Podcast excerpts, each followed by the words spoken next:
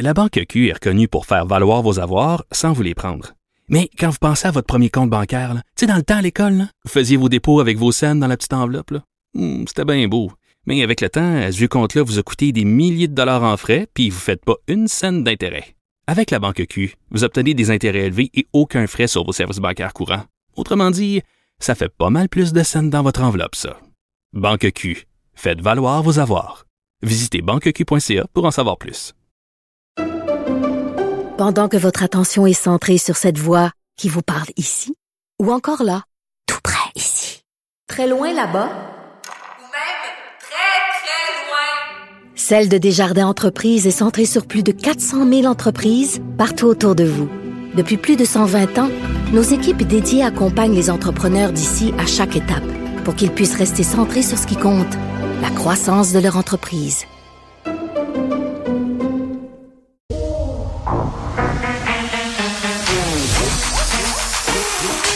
Elle a une opinion sur tous les sujets. Pour elle, toutes les questions peuvent être posées. Geneviève Peterson. Cube Radio.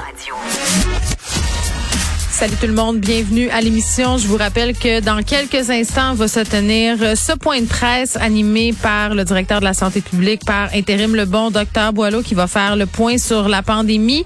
Mais comme euh, ces points de presse sont moins enlevants qu'un spectacle rock, on va vous passer hein, euh, tout ça euh, en résumé un peu plus tard avec Vincent Dessureau. Donc on saura à ce moment-là de quoi il va en retourner. Puis pour les gens qui se demandent si on aura les résultats de En ce sens où on se posait la question, est-ce que tous ces périples en cabane à sucre, en famille, tous ces brunchs auront donné lieu à une augmentation des cas, une augmentation des hospitalisations?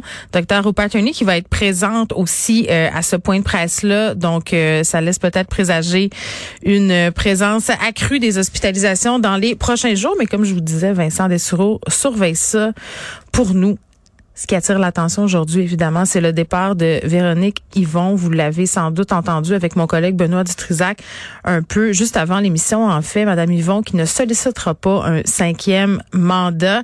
Euh, bon, je paraphrase les raisons qu'elle a données, mais on le sait qu'en politique, tout est un message codé. Euh, souvent, quand on invoque des raisons vagues comme le besoin d'espace pour exister, euh, un besoin d'espace, de normalité, un espace de liberté je peux comprendre ce bout-là, puis on l'a entendu euh, s'expliquer avec Benoît en disant qu'elle avait toujours dit qu'en politique, Madame Yvon, elle allait continuer jusqu'à temps qu'elle ait le feu, la flamme et tout ça, qu'elle sentait peut-être que cette flamme-là était en train euh, de s'étioler. Mais c'est difficile quand même de pas se dire, puis j'ai hâte de voir ce qu'elle sait et Marc-André vont en penser un peu plus tard, là, que c'est parce que le PQ s'effondre. C'est difficile de pas faire un, espèce de parallèle entre le départ de Madame Yvon et euh, ce 9% qu'on a ce matin dans les intentions de vote. Puis on sait, le Véronique Yvon qui se représente pas, Sylvain Godreau, euh, Lorraine Richard, Harold Lebel qui est visé par des allégations d'inconduite sexuelle. Je veux dire, est-ce que c'est la fin du PQ? Puis l'autre fois, je faisais des blagues en disant le Parti québécois a neuf vies comme un chat.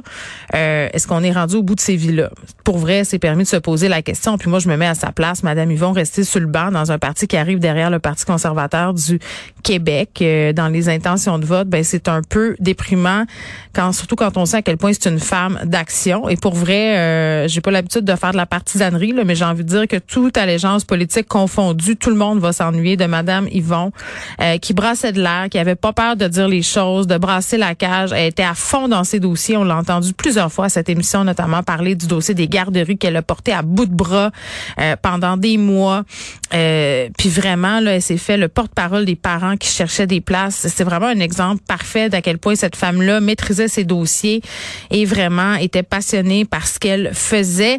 Et c'est rare qu'on voit un départ euh, de politiciens où les commentaires sont aussi unanimes, unanimement élogieux, peu importe la formation politique, que ce soit Gabriel Nadeau-Dubois, François Legault, euh, les journalistes aussi qui sortent de leur devoir de réserve aujourd'hui pour rendre hommage euh, à cette femme-là. Donc vraiment, on perd une force politique importante.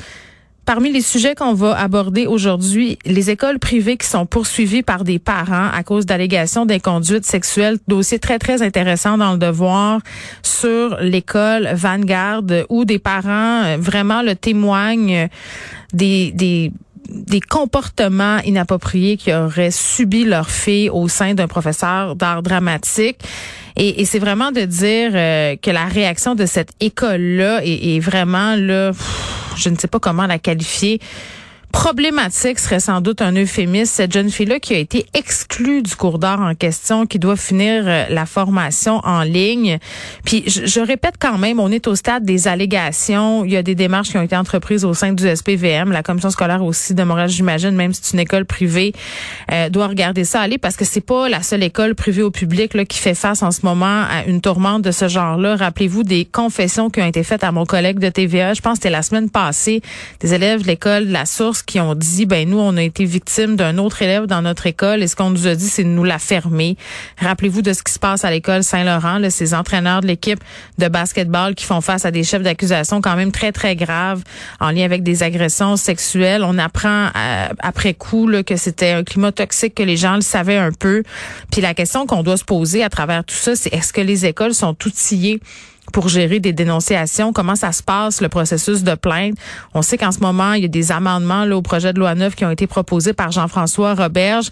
On a eu aussi euh, des personnes du collectif La Voix des jeunes contre récemment à l'émission pour venir nous dire que la loi sur la protection de l'élève, c'était pas assez, euh, qu'on ne protégeait pas assez les élèves au primaire et au secondaire. Donc vraiment, c'est une question, c'est un dossier qu'on suit, euh, qui se déploie depuis plusieurs semaines et qui continue d'avoir des ramifications, puis dans plusieurs établissements à part de ça. Donc, c'est vraiment préoccupant. Et en fait, j'ai envie de vous dire, pour revenir un peu sur le dossier de la formation des policiers, là, hier, je parlais avec Fadi Daguerre, qui est le chef de la police de Longueuil, sur cette formation où on aurait, en fait, dit, ou ben pas on aurait, là, on exclut des, des, des, candidates, des femmes blanches qui avaient déjà entamé le processus en disant qu'on allait privilégier les minorités, les autochtones. Et là, il y en a le Parti libéral du Québec qui demande que la formation policière euh, accepte à nouveau ces femmes-là. Puis, on verra un peu, là, euh, c'est quoi les doléances, mais en même temps, pour les personnes qui ont déjà commencer cette formation-là, euh, qui sont dans le processus, de leur dire, ben excusez, ça sera pas possible, c'est sûr que,